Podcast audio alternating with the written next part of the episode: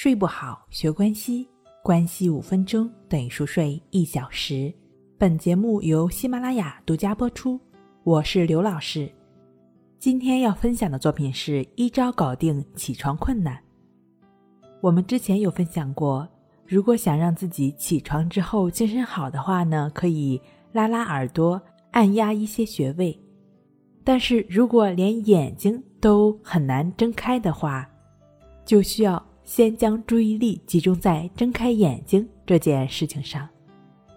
人刚刚睡醒的时候呢，意识都会比较模糊，所以呢，会出现明明已经睡醒了，翻个身儿又睡过去了的情况。因为光线进入眼睛之后，能够抑制褪黑素的分泌，让大脑变得清醒，所以这个时候如果能够睁开眼睛，然后凝视着一点，同时脑子里想着。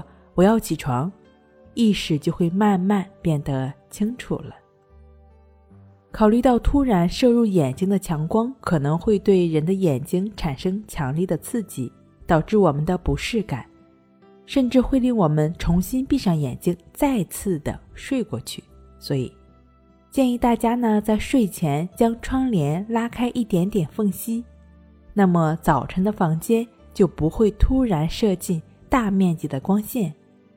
或者是利用唤醒灯，在清醒前的二三十分钟内发出由弱渐渐变亮的光线，给人以自然的过渡。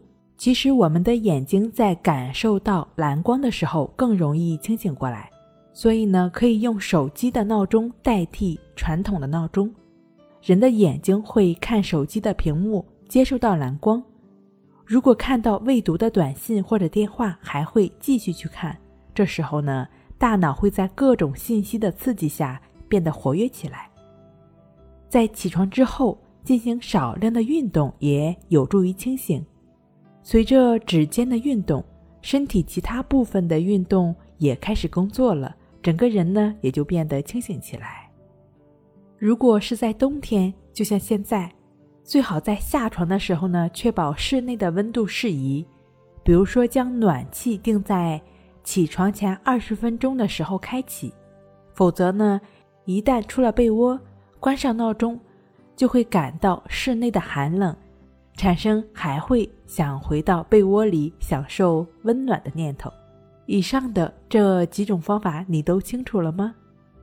如果说你有起床困难的话呢，可能这样的朋友睡眠还是不错的，但即便你会有一些入睡困难。